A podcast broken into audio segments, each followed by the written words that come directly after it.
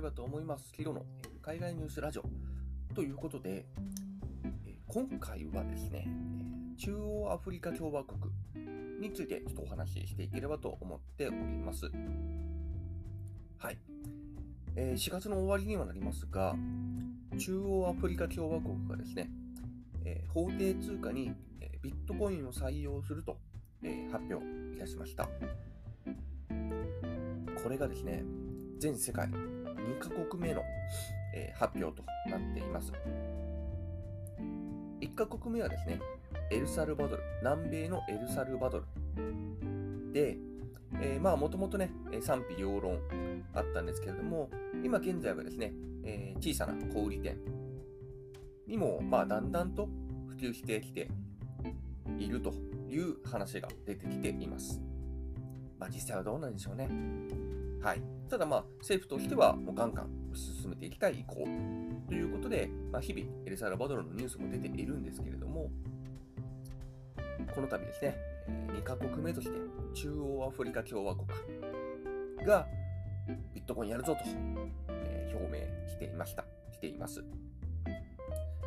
これがですね、エルサルバドルも中央アフリカ共和国もですね、まあ、どこだろうというとこ、なんだろうというところがまず来るかなと思うんですけれども、まあ、今回は中央アフリカ共和国のお話なんで、まあ、エルサルバドルは一旦置いておいて、えー、中央アフリカ共和国と言いますと、まあ名前の通りですね、まあアフリカの中央部分に、えー、ある国なんですけれども、まあ、北東にスーダンがあり、東に南スーダンがあり、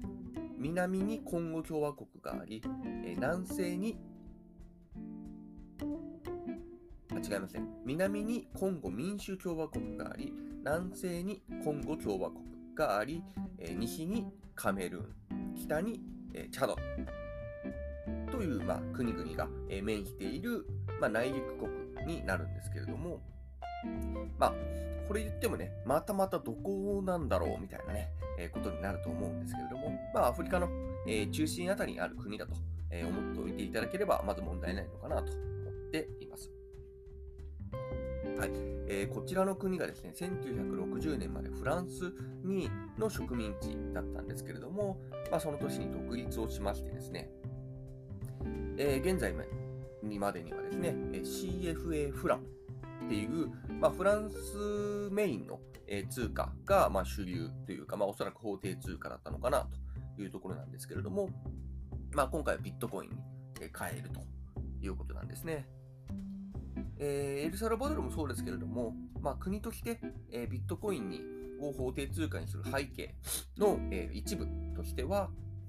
えー、国民の銀行口座の所持率の低さとかも、まあまあ、関係してきています。まあ、エルサルバドルも北アフリカ共和国も、あの、特徴としては貧しい、えー、インフラなどの整備が遅れているまあ、そういったような特徴が非常に似ているのかなというところがあります。まあ、国民がね、え、銀行口座を持っていないので、あのお金をね、持ち歩く必要が出てきて、またそこで犯罪が増加してしまう。し、あのビジネスをするときに口座を持っていなければ、えー、なかなか取引もできないみたいな、えー、そういった事情なんかもありですね。あもちろん、えー、多数の理由があるんですけれども、そういったこともありつつ、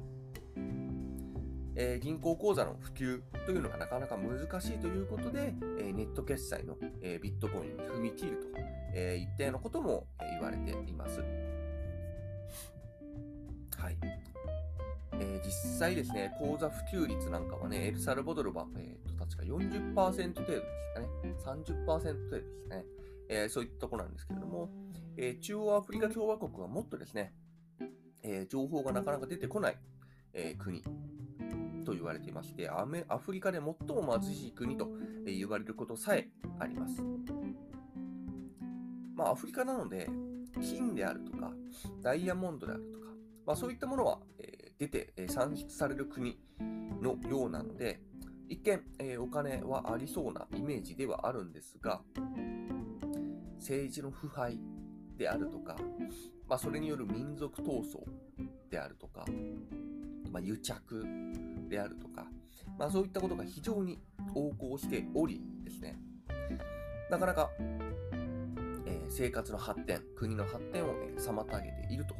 いうところが、まあ、大きな、えー、発展を妨げている要因のようなんですね。はい。で、えっと、その状況をね、なんとか打開しようということで、えー、ビットコインの採用に踏み切ったわけなんですけれども、まあ、これによって中央アフリカ共和国はね、まあ、今後最も発展する国として、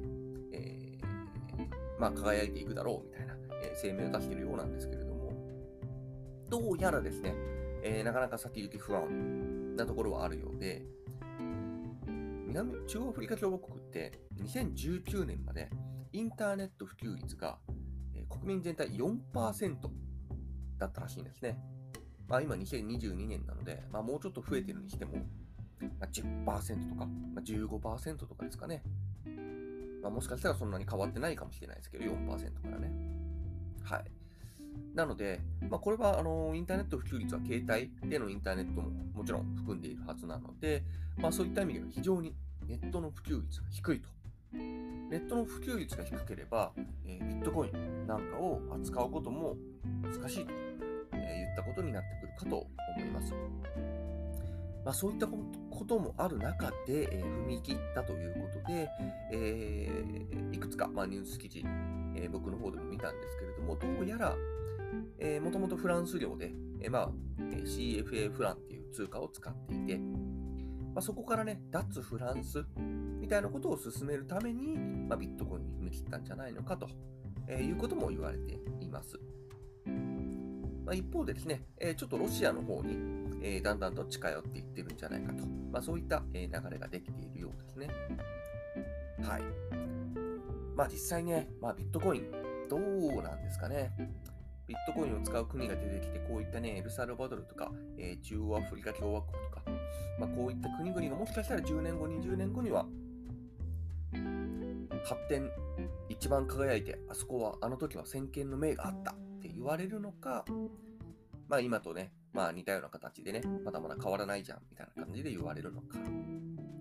まあ未来は誰にもわからないですけどね。ただ、まあ現状ではかなり不安があるのかな、というところですね。特に中央アフリカ共和国なんかは、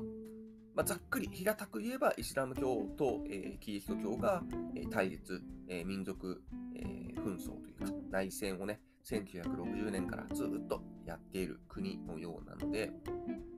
まあ、それによる難民とかね、まあ、食料自給率とかねもう本当に、え政治的な多数の問題を抱えていたりとかするので、まあ、ビットコインを、えやってる暇あるのかなとかちょっと思いつつもまあ、今後ね、ビットコインによって発展して、そっちの問題も解決する、なんていうこともね、もしかしたらあるかもしれないので、まあ、そういったところがね、非常に興味深いところだなと思って、はい、この度紹介をさせていただきました。はい、皆様どうお考えでしょうか。ということで、えー、本日は以上となります。それでは、良い一日を。